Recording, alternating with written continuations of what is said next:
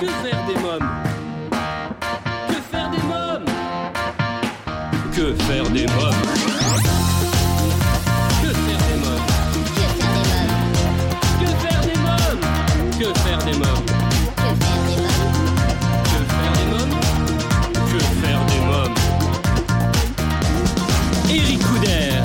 Bonjour à tous, chers parents, grands-parents, professionnels de la petite enfance, c'est Eric Couder. J'espère que vous portez bien, vous écoutez euh, Que faire des mômes, votre rendez-vous hebdomadaire 100% famille à écouter à la radio et en podcast sur quefairedesmômes.fr et toutes les plateformes audio. J'aurai le plaisir de recevoir aujourd'hui l'auteur Christine Lederoux et l'illustrateur Gwendal Lemercier pour leur nouvelle collection jeunesse pour les 7-10 ans, euh, Classe Pirate, publiée aux éditions Locus Solus, et nous écouterons le titre I Feed Ride de Anjaya. À présent, je reçois Que faire des Christine Lederoux et Gwendal Lemercier. Bonjour Christine Lederoux. Bonjour Eric. Alors vous êtes auteur jeunesse quimpéroise connue pour vos romans d'aventure pour les 8-11 ans, donc je suis moi-même fan. Les 4-7 aux éditions Locus Solus, je vous ai euh, reçu déjà plusieurs fois pour en parler, notamment pour Complot sur l'Open, Pilleur d'épave, Affaire Pélican à Miami, Le Trésor de la mer Rouge et Mystère euh, au Manoir. Et aujourd'hui, je vous reçois pour une nouvelle collection jeunesse pour les 7-10 ans, Classe Pirate. Alors racontez-nous comment est née cette nouvelle aventure. Alors cette nouvelle aventure, elle est née euh, façon assez euh, sympathique. En fait, c'était un projet qu'avait déjà euh, mon éditeur, donc euh, Locus Solus. Ils avaient l'idée de créer des livres pour des enfants plus jeunes bah, dans le monde de, de- de- de la piraterie, puisqu'ici nous sommes en Bretagne, c'est quelque chose qui fonctionne bien et que bon, dès, dès petits on est baigné dans ce milieu de, de pirates avec les remparts de Concarneau, de Saint-Malo, tout ça. Donc on est élevé dans ce milieu-là. Et il n'y avait pas encore ce genre de livre chez mon éditeur. Et en novembre 2018, ils m'ont, appelé, ils m'ont dit, bah, écoute, on va te présenter un illustrateur, on a un projet à te proposer. Et donc, on a déjeuné tous ensemble avec euh, toute l'équipe euh, Solus et donc l'illustrateur. Ils m'ont proposé ce projet avec euh, Gwendal Lemercier. Et ben, le feeling est passé tout de suite et je me suis dit, pourquoi pas, ben voilà, je relève le défi. Et donc, voilà, est né euh, les deux premiers tomes de Classe Pirate. Alors dans le premier album, La rentrée à Isla Morada, les élèves débarquent euh, des quatre coins du monde pour intégrer la classe pirate de la prestigieuse école de piraterie de Lady Jimber. C'est comme ça qu'elle s'appelle, hein, c'est ça? Ah, voilà, elle s'appelle Lady Ginger, donc c'est une, euh, une célèbre pirate, elle est aguerrie, respectée, redoutée. Donc euh, elle gagne toutes ses, sa réputation à ses fêtes, elle gagne tous ses abordages, donc elle devient très riche et elle décide ben, de, de- d'enseigner son, son art de la piraterie dans une école qu'elle crée, donc à Isla Morada, Isla Morada en effet.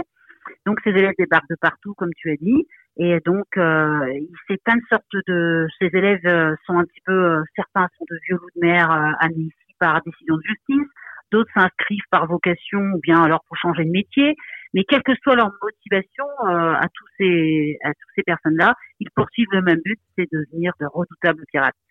Alors c'est Lady Ginger, hein, c'est comme ça qu'on prononce, hein, exactement. Lady Ginger, ouais, Ginger, voilà, parce que c'est une grande rousse, donc euh, Lady D'accord. Il y a également Miss Topaz, qui est une ancienne maîtresse d'école. Alors dites-moi un peu plus sur ce personnage. Alors, Miss Topaz, justement, c'est une, euh, non, effectivement, euh, c'est une ancienne maîtresse d'école, timide et qui était malmenée par ses élèves.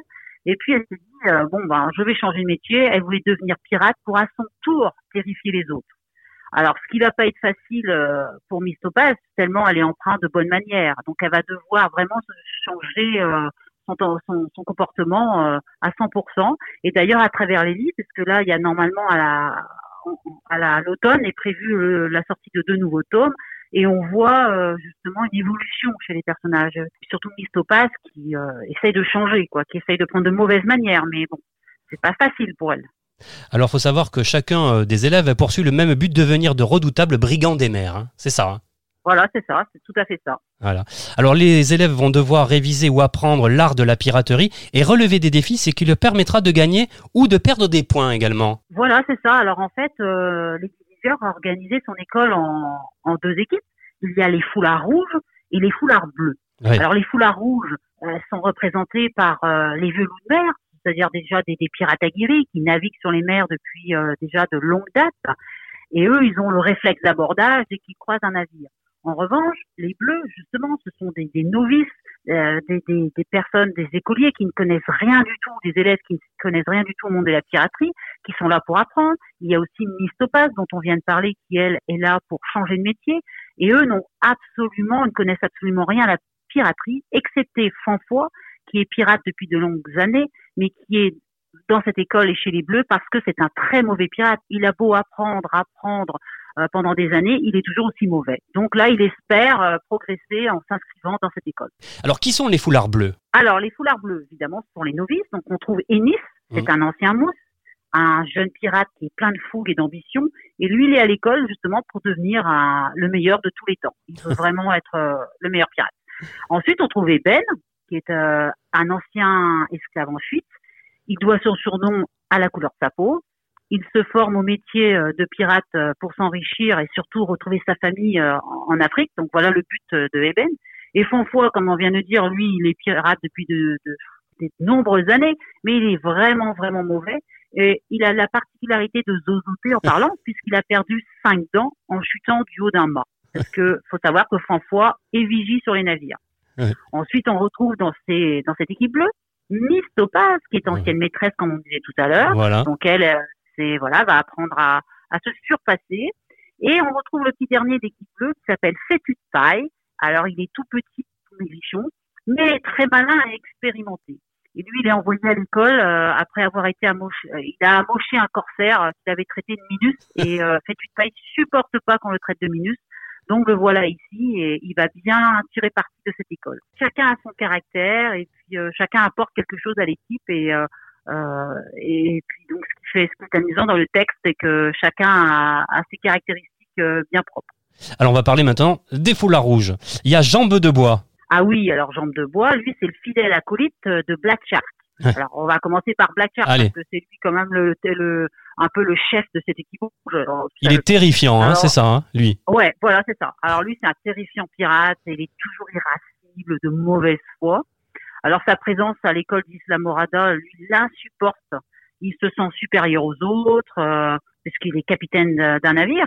Et lui, il a la particularité, c'est qu'à chaque fois euh, dans le texte, dans, donc, il commence ses phrases par par tous les diables. Alors voilà. Et quand il dit ça, tout le monde se tait. Donc lui, il a été admis à l'école euh, par décision de justice parce que par extrême maladresse, il a coulé son propre navire. Donc le voilà ici. Et on parlait de Jean de Bois, justement, qui est son fidèle acolyte. Euh, il suit partout Black Shark. Partout où Black Shark va, Jean de Bois va, clopin, clopin. Pas facile de dire. et on trouve Joukipik, Oui. qui lui euh, donc fait partie de cette équipe et qui lui est le plus crasseux de tous les pirates. il se rase pas, il se lave pas, hein, jamais.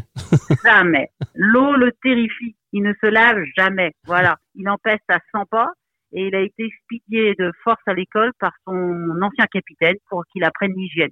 Qui n'est pas gagné, on verra à travers les histoires, ce n'est pas gagné. Donc voilà. Et là, les deux derniers de l'équipe rouge, c'est Tara Laborgne. Alors ça, c'est une fille, petite fille pirate. À elle, il lui manque un œil, l'œil droit, suite à un combat.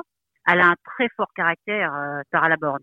D'ailleurs, c'est la seule des foulards rouges qui, n'a, qui ne craint pas Black Shark, elle s'oppose facilement à lui. Et donc, elle, elle s'est fait retirer son permis de piraterie dans des conditions un peu mystérieuses, on ne sait pas trop comment. Et le dernier de l'équipe rouge, c'est Gros Tarin. Lui, c'est un gros buveur de rhum. Excellent pirate quand il n'est pas sous. C'est-à-dire presque jamais.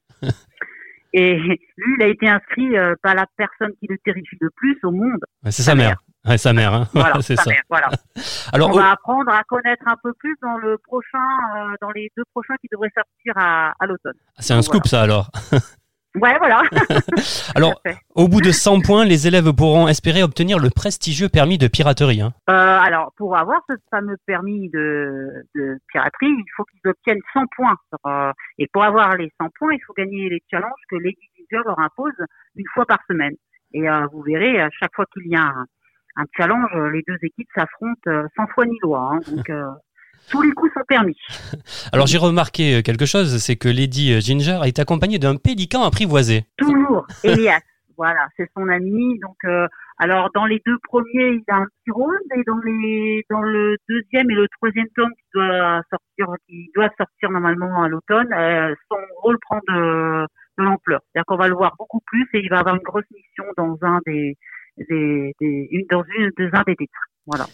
Est-ce que le pélican est votre animal de prédilection? Car il me semble que l'on retrouve cet oiseau dans tous vos ouvrages, hein, je me trompe pas. Ouais, exactement. Ouais, Ouais. c'est un oiseau que j'aime beaucoup. euh, je le trouve euh, majestueux.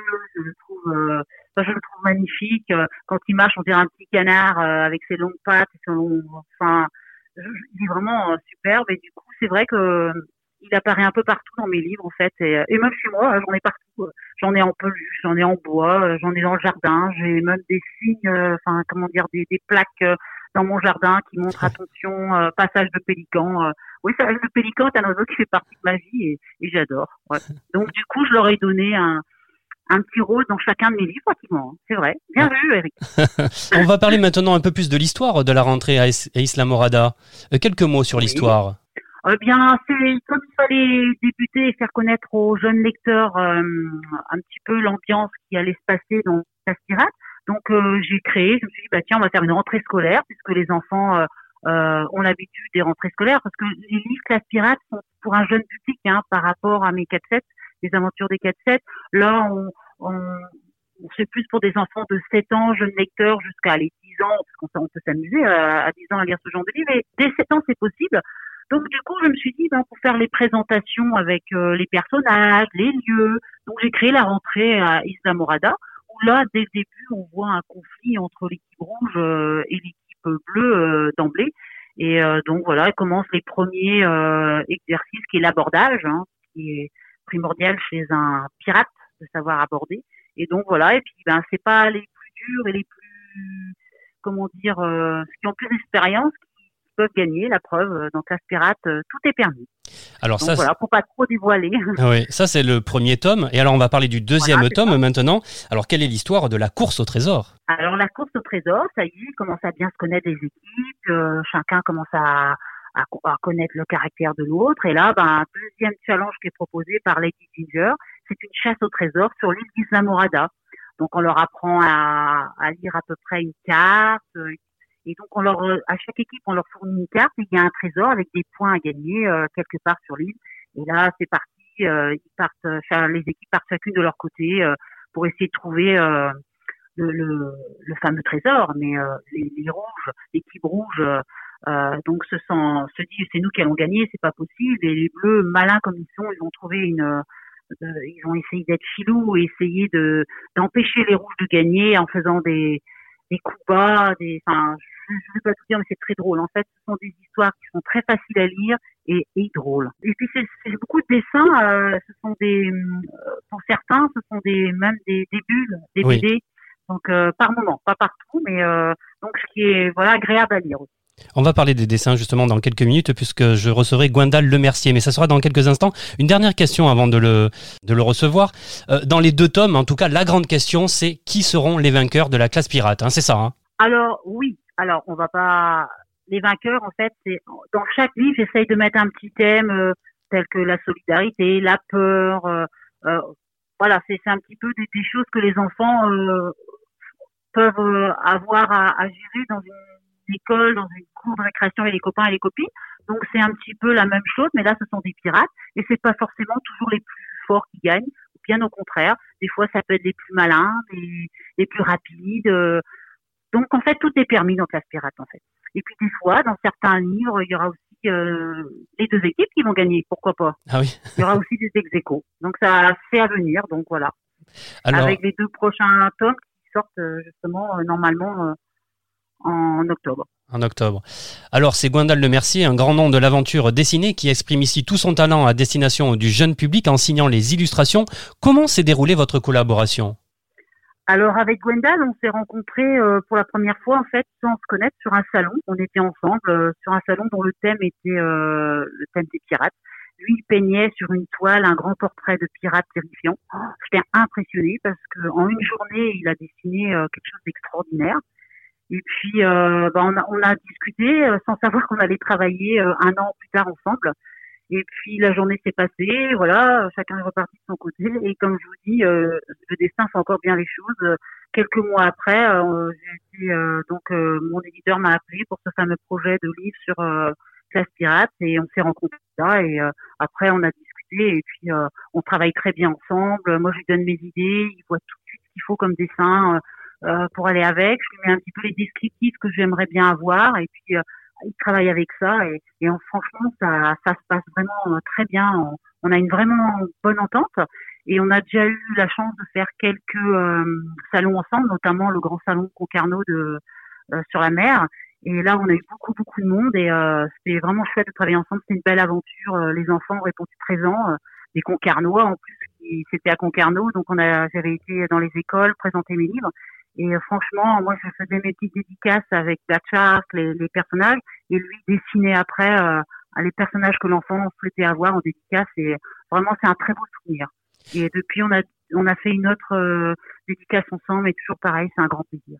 En tout cas, c'est une très belle collection, hein, classe pirate. Euh, tout y est. Hein. donc, euh, bon, les textes, bien sûr, euh, le dessin, et puis Locus Solus, la maison d'édition. Quelques mots également sur la maison d'édition Locus Solus, qui vous suit depuis les débuts, c'est ça hein? Ah oui, voilà, bah, j'ai tout édité mes livres chez eux. Ça, ça passe bien avec eux. Ils sont vraiment une bonne équipe. Je les appelle la Dream Team. j'ai besoin d'eux, je les appelle. j'ai un problème. voilà, on règle ça au plus vite euh, je leur fais confiance. Euh, c'est une jeune, euh, c'est un jeune éditeur qui a 6 ans, si je dis pas de bêtises, et qui grimpe d'année en année. Et bon là, comme tout le monde, il souffre en ce moment, bien évidemment, avec la crise du coronavirus, puisque depuis deux mois, ben, ils sont plus ou moins à l'arrêt. Donc c'est vrai que ça va pas être simple la reprise, mais bon, je leur souhaite que de bonnes choses et j'espère qu'ils s'en sortiront très bien, la tête haute et comme il faut. Voilà. voilà ils méritent voilà, donc une bonne maison d'édition, un, un, bon auteur également, vous, et, puis, et puis un très bon illustrateur, Gwendal Lemercier. Eh bien, justement, j'ai posé quelques questions à Gwendal Lemercier. Je vous propose que l'on écoute cette interview. Euh, bonjour, Gwendal Lemercier. Oui, bonjour. Alors, vous êtes illustrateur, peintre et auteur de nombreuses BD, notamment chez Soleil Celtique, Glénat et pour la revue BD euh, brestoise Casier. Je me suis laissé dire que vous maîtrisez parfaitement l'univers de la piraterie. Pourquoi cet univers vous euh, passionne-t-il autant? Alors euh, c'est vrai que si on regarde euh, ma bibliographie, euh, j'ai pas forcément travaillé sur ce thème-là euh, directement. Par contre, à la maison, en tout cas dans ma famille, j'avais énormément de documentation objet puisque mon, mon, père était collectionneur de, de, beaucoup de tout ce qui était maritime et également de tout ce qui appartenait à ces époques de la piraterie. Donc j'étais familier de, de cette histoire euh, au-delà des objets que, que, que, je connaissais et euh, de l'histoire de ces objets. Donc ça m'a, ça m'a donné vraiment envie de, de traverser euh, en images certaines images, certaines illustrations, également certaines histoires. Donc, et, et là, en particulier, on parle de, du travail qui a été fait avec les éditions Locus Solus, donc au travers de, de, livres jeunesse. Quoi. Et là, il s'agit d'illustrations, mais qui sont quand même liées à de l'animation bande dessinée un petit peu.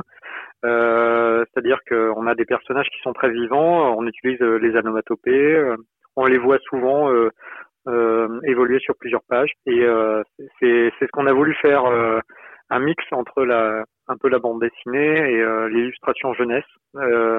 évidemment, ça reste jeunesse, donc on est sur un, euh, une imagerie gros nez, enfin une imagerie un peu un peu un peu synthétique, euh, mais euh, c'est intéressant de l'utiliser justement pour que ce soit ludique. c'est vraiment un, un enfin, le genre pirate, ça se prête à ça très bien. Alors racontez-nous, comment avez-vous donné vie à chacun des personnages de classe pirate? Ben c'est euh, c'est vrai que c'est venu de des discussions qu'on a eues avec euh, Christine. Euh, c'est elle qui a amené les personnages, qui leur a donné vie. Donc même si on a eu des discussions hein, sur tous ces archétypes qui sont intéressants à traiter et en, encore en plus pour la, la jeunesse, hein, de créer des personnages truculents, merveilleux, sympathiques.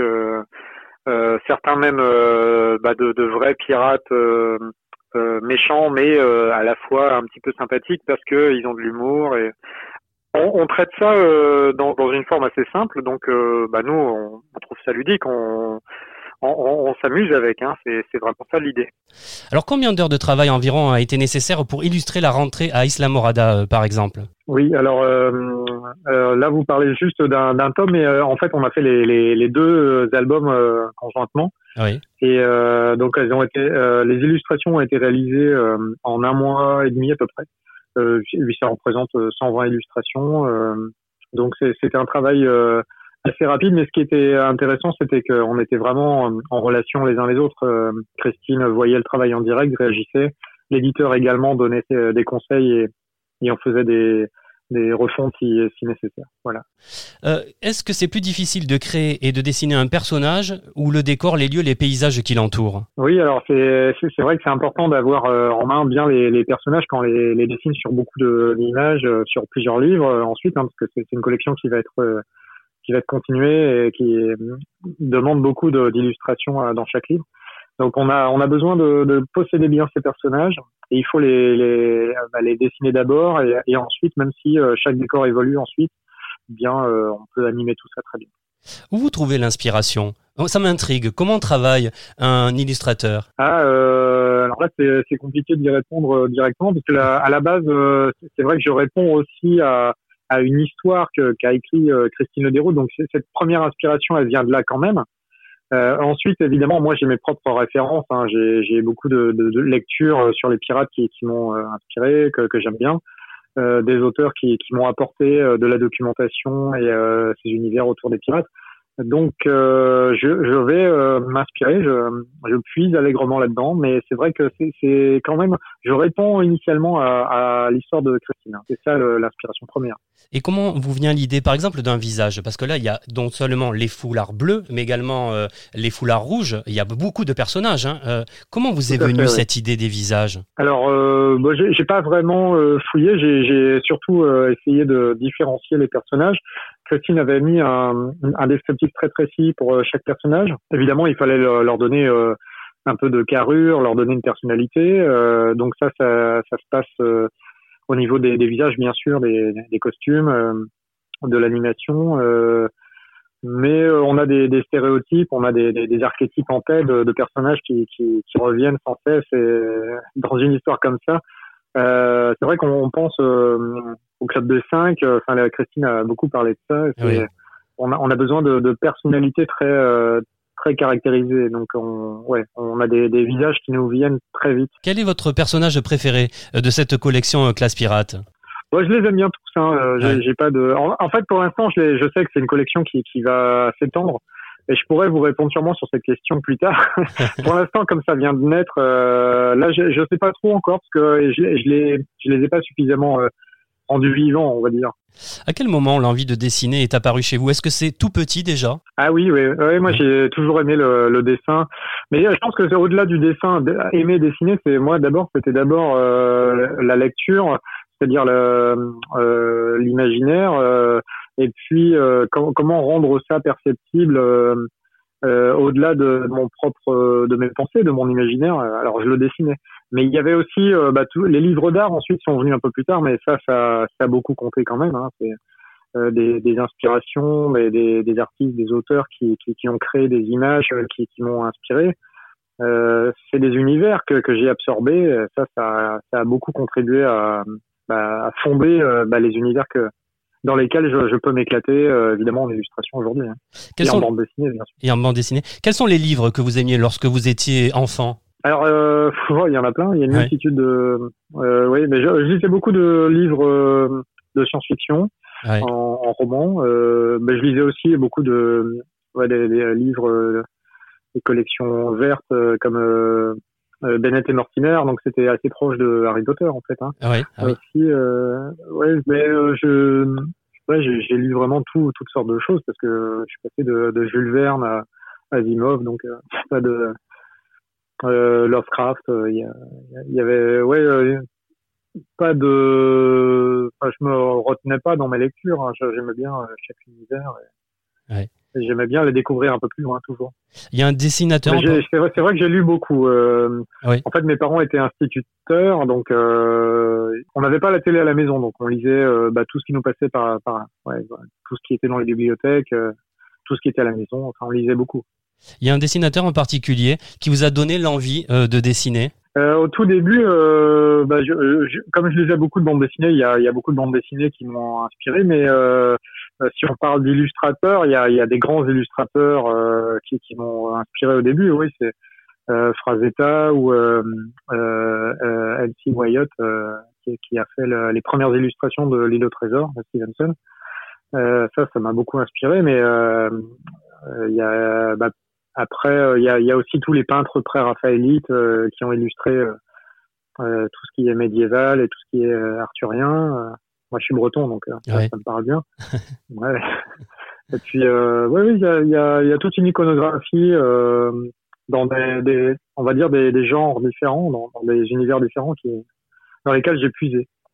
Quel conseil donneriez-vous aux, aux, enfants, s'il y a des enfants qui nous écoutent, euh, et pourquoi pas même euh, aux plus grands qui souhaiteraient euh, dessiner, devenir dessinateur, quel conseil donneriez-vous? Bah, c'est euh, vraiment de se créer des, des, univers intérieurs. Je pense que c'est c'est pas que la technique, c'est pas que le dessin, parce que le la, moi j'interviens beaucoup dans des, des collèges euh, et on travaille avec beaucoup de, de cinquième, quatrième. On se rend compte que c'est des, des, des, gens qui ont été euh, comme tous les enfants, ils ont aimé le dessin, ils ont tous dessiné, ils ont tous peint, colorié. Et en fait, la technique, ils trouvent ça très difficile quand ils y reviennent parce que souvent ils, sont passés par d'autres apprentissages et euh, il leur faut revenir euh, euh, de manière un peu laborieuse là-dessus. Mais c'est vrai que c'est pas ça l'important en fait. C'est pas la technique, c'est pas pas le, visuel qui compte. C'est d'abord ce qu'on a à exprimer. C'est d'abord donc un contenu intérieur, hein, un, univers qu'on va se créer soi-même. Donc c'est les lectures, c'est les envies de, partager avec les autres quelque chose, une sorte d'intuition on a, on a vu des choses dans l'actualité même, hein, dans, dans notre vie euh, courante, dans notre vie de famille, dans notre histoire familiale, et on veut traduire ça. Alors ça, c'est, euh, je pense que c'est le plus important. C'est vraiment l'univers intérieur. Les, les gens euh, possèdent une flamme après quelque chose à dire avec ça. C'est une bonne matière, une bonne matière première pour pour travailler sur toutes sortes de choses, hein, que ce soit le dessin, mais bien sûr, ça peut être la peinture, l'écriture, la musique, n'importe quoi. Très bien. Alors Classe Pirate, c'est une nouvelle collection jeunesse. Je l'ai compris, vous réfléchissez euh, déjà avec Christine Lederoux et les éditions Locus Solus à de prochaines aventures. Tout à fait. Donc euh, il est prévu de, créer euh, deux épisodes, enfin deux albums par an. Donc la collection est ouverte à partir de, cette année là et on, va continuer chaque année à produire euh, deux albums. Euh, bah, Christine vous en parlera. Elle a déjà travaillé sur les, les deux prochains. Moi, j'ai hâte de m'y mettre. bah justement, je vais retrouver Christine Lederoux. Je vous remercie, Gwendal Le Mercier. Merci beaucoup. Oui, c'est moi. Au plaisir. Christine Lederoux, quel est votre personnage de cette collection Classe Pirate que vous préférez? Ah, c'est difficile. Hein. C'est difficile à choisir. Je, je, les aime tous, bien sûr, parce que c'est moi qui les ai créés. Alors j'ai l'impression que Black Shark, euh, le pirate terrifiant, euh, il a peut-être euh, inconsciemment, je, l'aime beaucoup parce que j'aime bien le faire parler. Je suis même obligée des fois de bah, de d'arrêter d'en faire trop avec lui parce que sinon il, il serait le, le, chef de file de, de toutes les histoires. J'aime aussi Jouki parce que Jouki il sent mauvais, il a souvent des répliques assez assez drôles.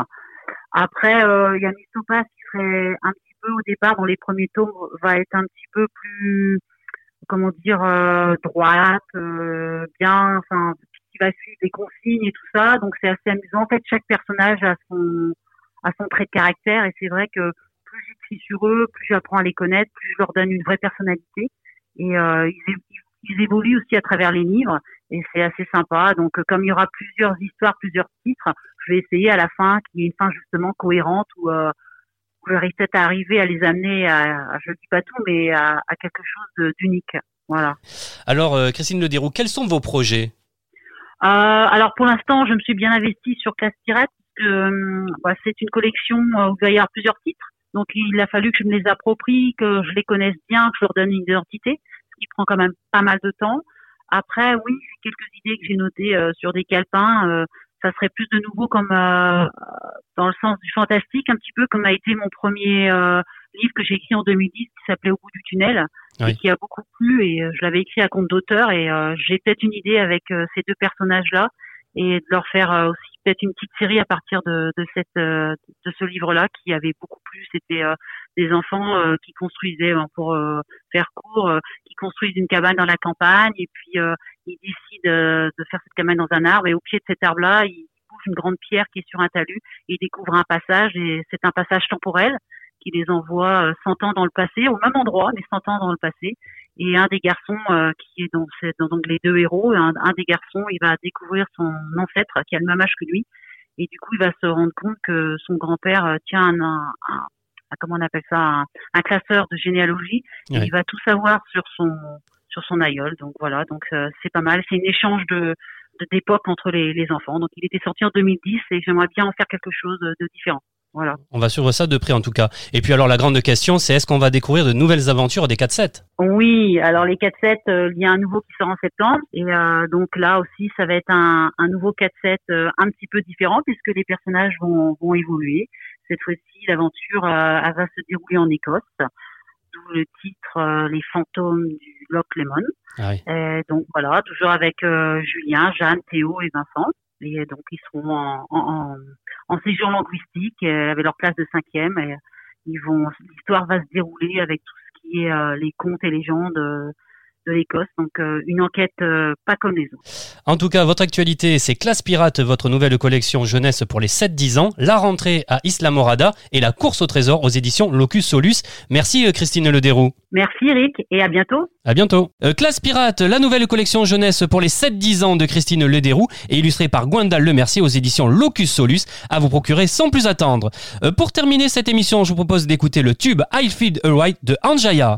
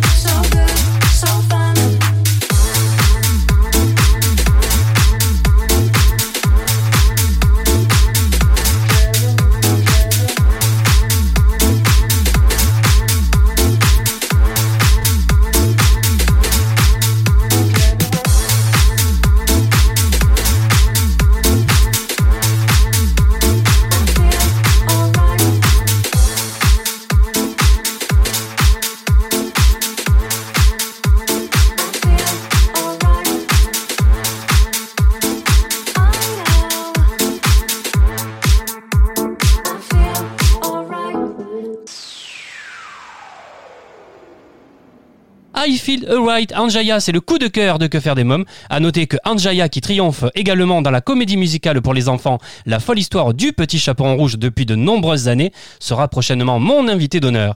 Et eh bien voilà, votre émission Que faire des mômes pour aujourd'hui, c'est terminé. On se retrouve bien sûr la semaine prochaine avec de nouveaux invités.